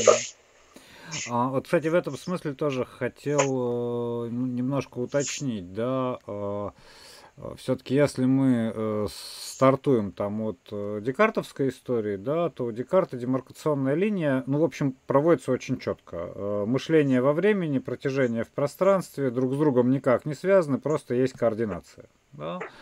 А координация по принципу того, как разные часы, несмотря на все свое разное устройство, показывают одно и то же время. Вот все, собственно, да, а, то тут, когда мы, э, то есть читаем Мура или смотрим на Малкольма, да, мы видим, что есть некоторая, то есть есть проблема, да, там, вне нас или вне нашего сознания, то есть нужно как-то уточниться, вот как э, демаркационная линия проводится, и вообще может ли она быть тогда произведена, проведена между вот условным мной, непонятно чем, да, мной, моим сознанием и так далее, да, и ну, например, тем же самым телом, то есть эмпирическим порядком, вещами и так далее.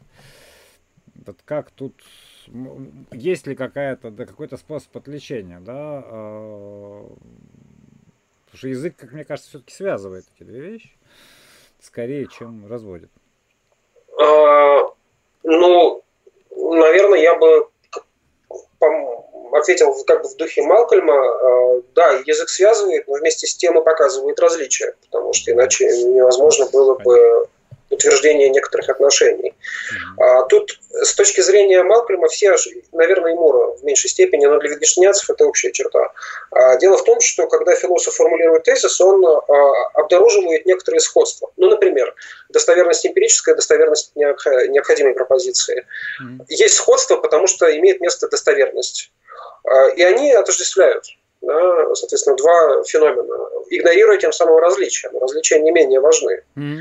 Вот. А в нашем языке, да, есть я, есть некоторые ситуации, некоторые, да, скажем, когда я рассказываю о да, что, когда я говорю, во мне уживаются там, не знаю, кто мне сегодня снился, снился мне что-нибудь сегодня. Ну, допустим, мне приснился Гегель, да, и вот во мне уживаются там Гегель, Платон и Мур.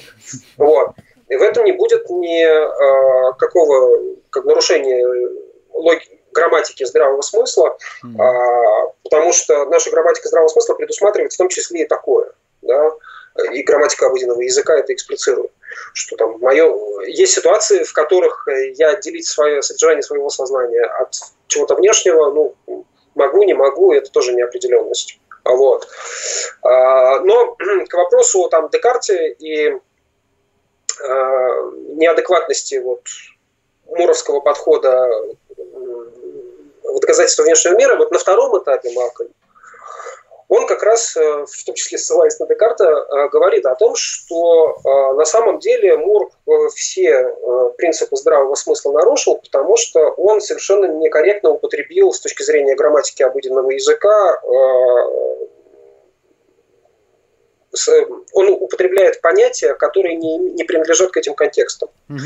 Например, Муру необходимо понятие доказательства понятие э, э, довода, да, понятие сомнения, вот очень важно.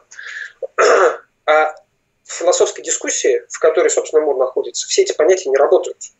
Угу. Вот. И в этом отношении э, Мур провалился в своем, в своем доказательстве, и тут он уже Малкольм не считает, как там 7 лет назад, что ему более-менее получилось. Нет, он не просто переврал обыденный язык, он еще, как следствие, да, а, он пошел вопреки здравому смыслу и не только скептику не ответил, но и, в общем, mm-hmm. согласованная концепция, ничего не получилось. Вот. Но там есть интересный эпизод вот в этой статье, который называется Defending Common Sense. Это вот очевидно в пику Муровской в защиту здравого смысла э, написано, где он э, говорит о том, что ситуация, в которой пребывает философ, а, например, ситуация сомнения, угу. это не ситуация обыденного сомнения. Представим себе Декарта, который чего-то пишет э, в своей комнате, пишет о том, что можно сомневаться во всем, чем только угодно, и так далее, и так далее. И вот у него в камине э, гаснет огонь, и он угу. подбрасывает полено, да, огонь. Можно представить себе ситуацию, в которой э, Декарт бы усомнился в том, что в камине огонь. Ну, например, если бы стоял экран, ему было, нужно было бы так наклониться и посмотреть, горит ли огонь. Mm-hmm. Это было бы сомнение. Да?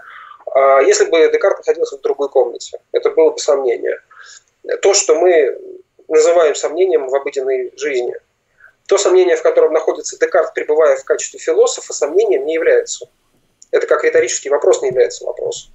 Это такое специальное, вот, в общем, искусственное состояние, и, следовательно, к этому искусственному состоянию нельзя использовать методы исключения сомнения, которые, в которые мы в обыденной жизни э, обращаемся. Я посчитал 17 умножить на 6. Я говорю 330. Я не знаю. Вот. И у меня спрашивают, собеседник, ты уверен? Я еще сомневаюсь, что не похоже. Э, да, говорю я, вот давай проверим, пересчитаем. Мы пересчитали, оказалось, что я ошибся то есть есть процедура снятия сомнения, да? есть доводы. Мне говорят, э, ну, откуда ты знаешь, что пандемия реальна?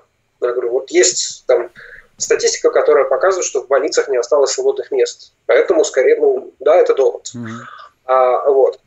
Эм, в философском сомнении все эти концепты не работают. Они в холостую совершенно. Потому что если бы Мур э, вот одна рука, вот вторая, а и, допустим, бы кто-то там из аудитории сказал, а можно я проверю, что это рука? Mm-hmm. Вот. Подошел бы и пощупал. Мур бы сказал, что ты не понял аргумент. Да? Потому что, кстати, Малкольм говорит, что искусственная рука все равно бы сработала. Если бы у Мура была искусственная рука, это бы все равно не сказалось на ну. самом аргументе. А вот. Поэтому э, все в холостую. Мур, и здесь Малкольм делает очень важный этот момент, я о нем уже говорил, о том, что он некоторым образом аккуратно скажу, реинтерпретирует. По большому счету, мне кажется, что он наврал здесь.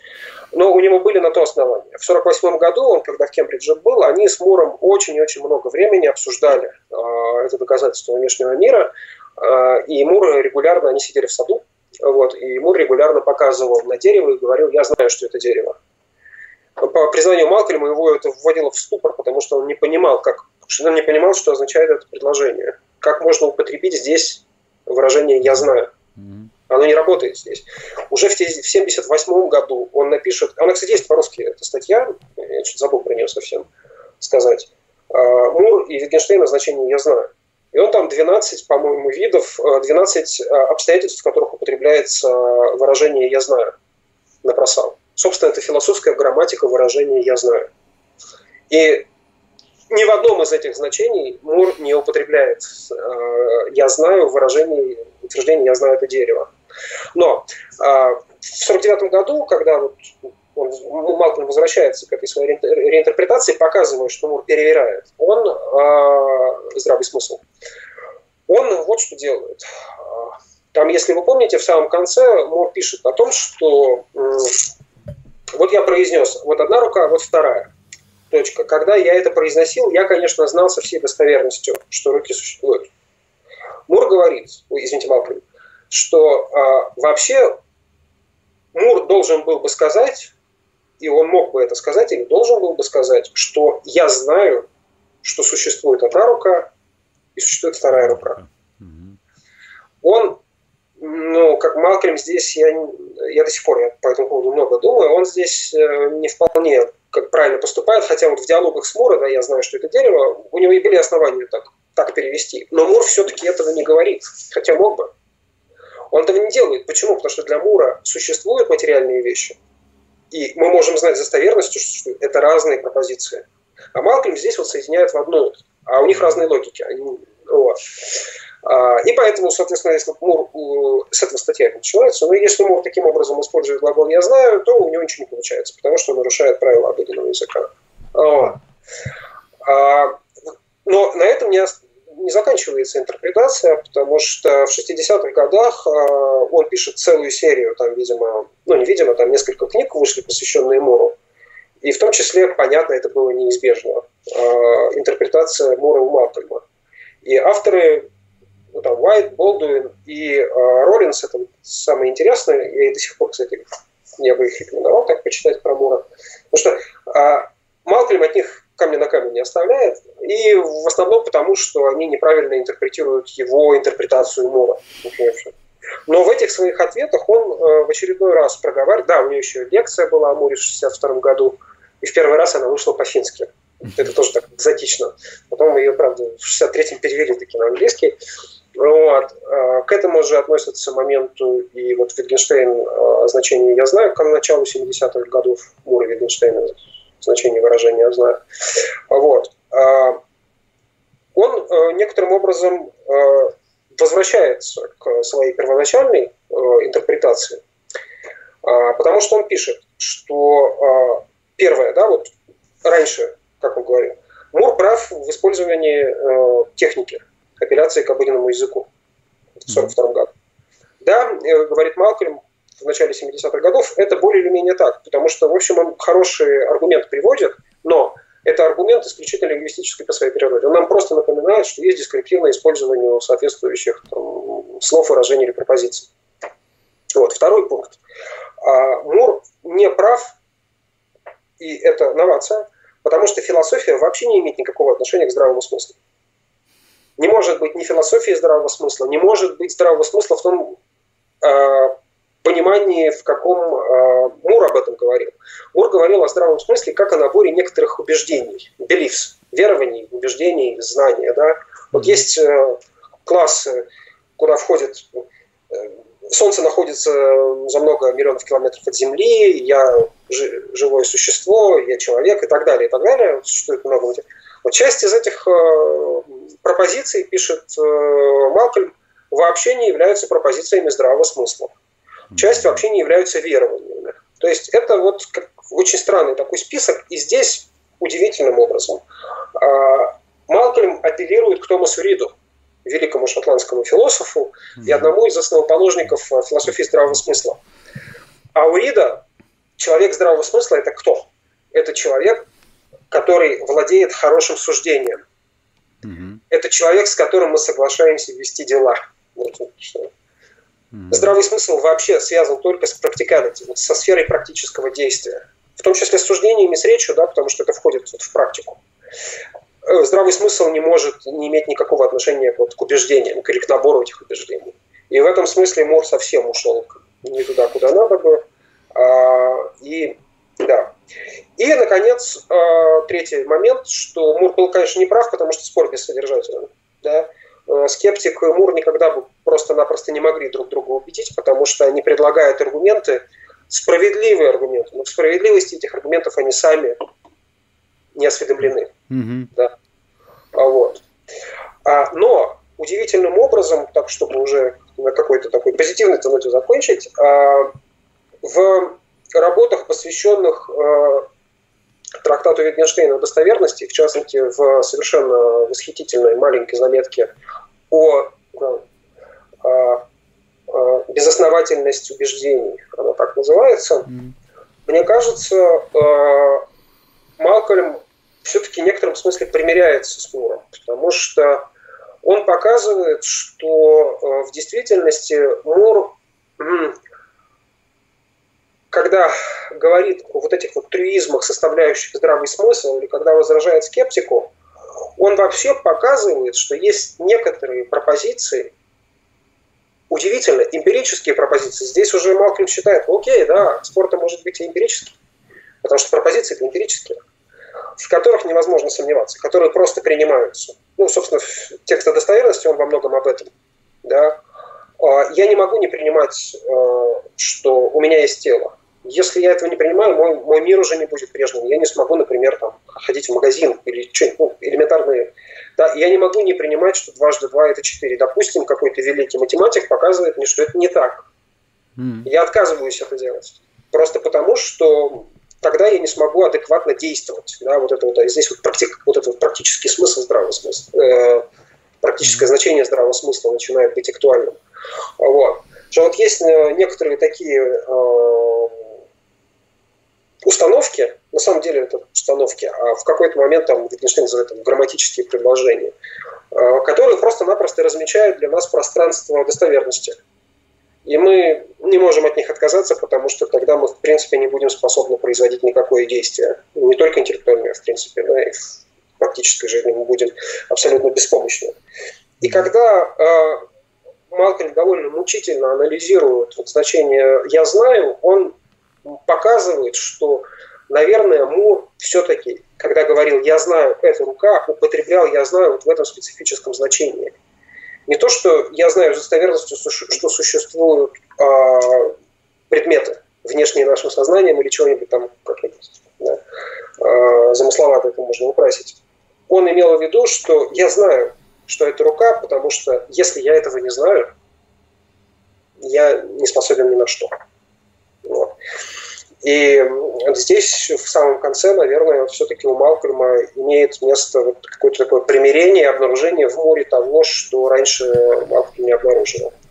Вот. И последняя его книга, которая вот выходит уже после смерти, это «Wittgenstein с религиозной точки зрения». Там вот очень важно, что он показывает. Там про религию вообще как-то ничего не говорится, строго говоря. Там, это не по философии религии книга, короче.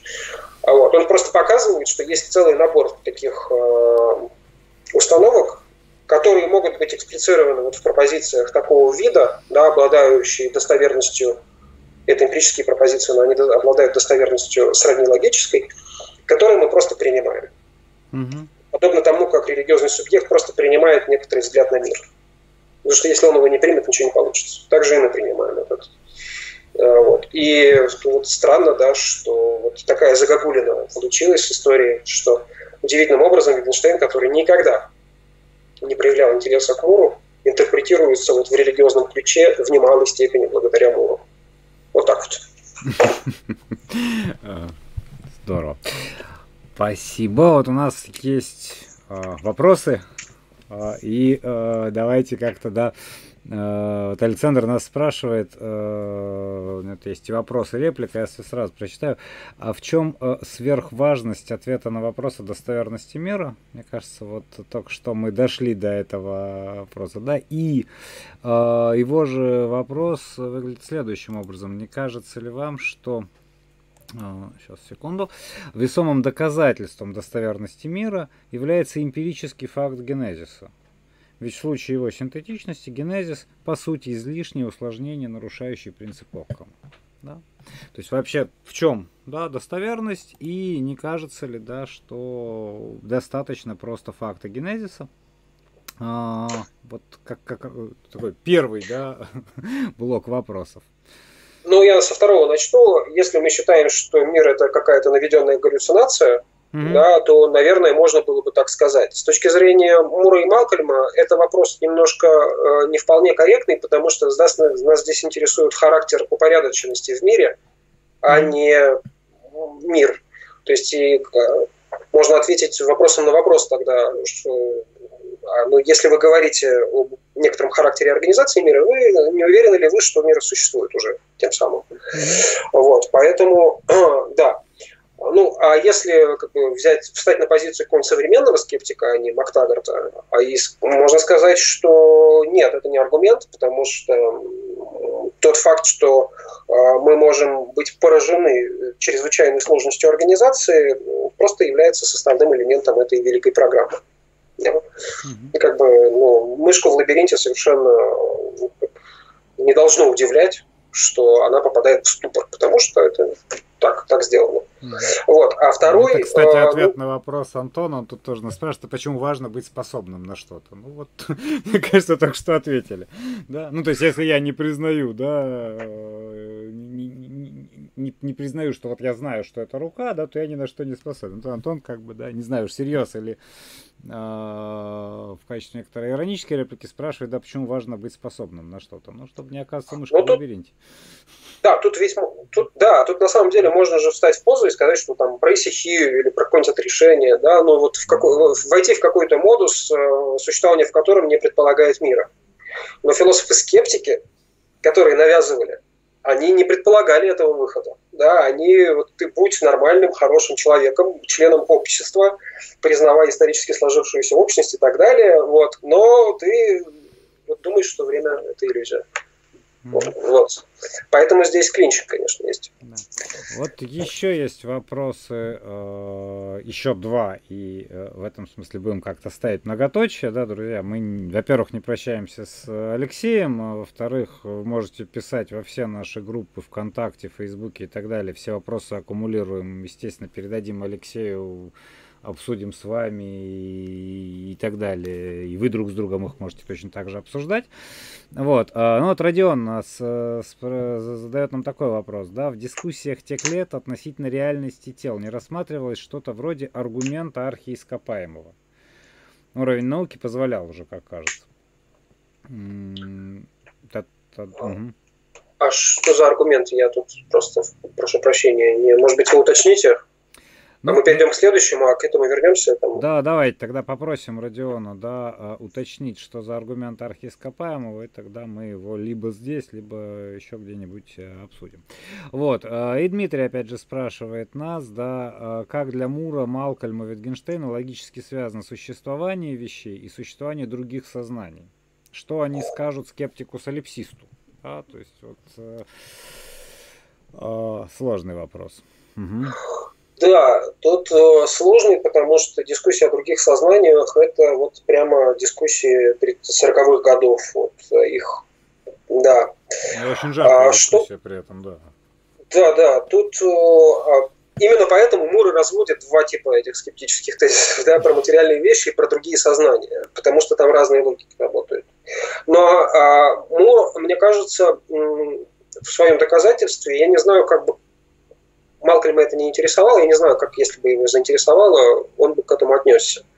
А, Мур предлагает аргумент э, в том числе против солипсизма. Да? а, как я могу быть уверен в том, что вещь существует вне момента моего восприятия? Я просто-напросто доказываю, что она существовала до того, как вне того, чтобы я ее воспринимал. Да, что в данном случае доказать, но просто показываю. Я уверен, что комната существует там, вне моего восприятия, в тот момент, пока я ее не воспринимаю.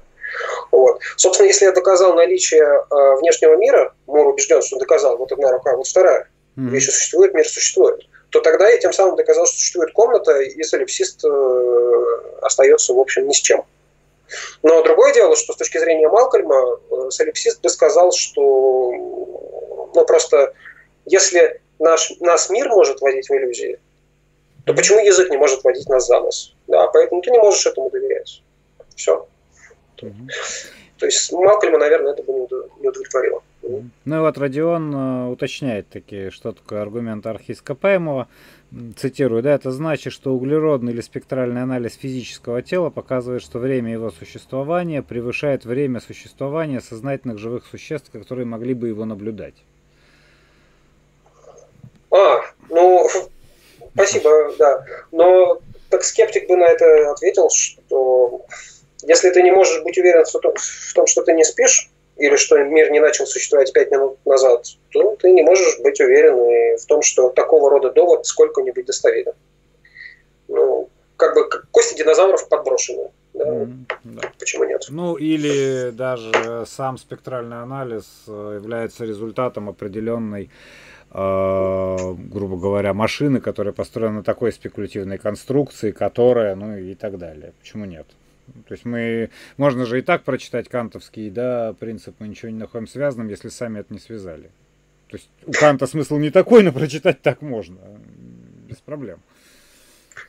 Да, ну и, кстати говоря, некоторые современные там дискуссии об иллюзии или вот наведенности, или вот это вот э, мир как э, виртуальная реальность, они в некотором смысле предполагают очень странную такую посылку, э, что как бы мир устроен ровно в той степени сложности, чтобы это нас вводило в замешательство. Странное, честно говоря. Почему? А с чего это? Чего мы это принимаем? Ну вот да. Это хороший действительно а, в этом смысле вопрос. Ну что, тогда мы, наверное, на сегодня, да, э, ставим многоточие, вот, э, продолжаем э, читать, собственно говоря, Малкольма, Мура, Витгенштейна. Это хорошее чтение, сложное. Вот нам даже пишут, что было сложнее, непонятнее сегодня, чем обычно, но от этого не менее интересно. Да, это действительно требует перестройки какого-то способа мышления, да, а вообще обращение внимания на совершенно другие вещи. Вот мне кажется, да, как, по крайней мере, каждый раз, когда сталкиваюсь с аналитическими текстами, да, и вот я понимаю, что нужно действительно перестраивать э, оптику, да, и... Слушайте, я не знаю, я тут пару дней, ну, пару недель назад, смеха ради, когда уж меня совсем пережало на этой от, от депрессии, я думаю, дай почитаю спину, ну, этику Спинозу.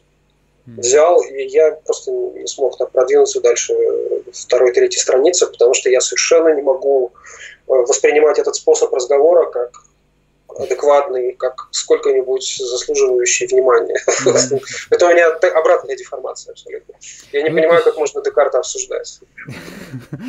А, ой, а, Декарта не знаю, Спинозу а, будем обсуждать в ближайший понедельник с самыми разными замечательными специалистами. Думаю, что про Декарта тоже там вспомним. Это вот на стриме будет? А, нет, это будет не стрим, это будет зум-конференция. А, вот всех, собственно, приглашаю. Приходите. Точно будет э, Майданский. Пост выпущен, можно прочитать в наших соцсетях. Точно будет Майданский, Малышкина, Сминская. Я и, возможно, еще будет большой сюрприз, о котором я пока умолчу. Спиноза. Лично с Декартом, да, в обнимку это было бы прям вообще э, замечательно, да. Э, вот. А мы тогда на, сегодня заканчиваем. И спасибо вам, опять же, да, наши друзья, как всегда, за комментарии, за разговор. Без вас он... Да, спасибо, отличные вопросы были. Вот, опять же, еще раз повторю, друзья, да, вы можете оставлять комментарии к стриму в телеграм-канале, в группах контактов, фейсбука, любым другим доступным способом. телеграм-канале, да. Вот, мы их, как всегда, аккумулируем, э, постараемся ответить, э, увидим и так далее, и так далее, и так далее. Главное, что очень порадуемся, потому что всегда, когда есть э, какая-то встречная да, реакция, понимаешь, с, как сказать, задним числом понимаешь осмысленность того, что делал. А, вот. Ну и я спасибо Алексею, да, мне кажется, очень получился интересный, вообще, как сказать, в каком-то смысле э, мыслеобразующий разговор, да, э, и по части оптика, по части техника, по части э, понимания, в том числе, да, не только Мура, но и Витгенштейн. Да, на сим все. Прощаемся Спасибо. с вами. До новых встреч. И завершаем трансляцию. Сейчас. Стоп, она у меня не завершается. Подожди. Да. Угу. Просто компьютер немножко тормозит.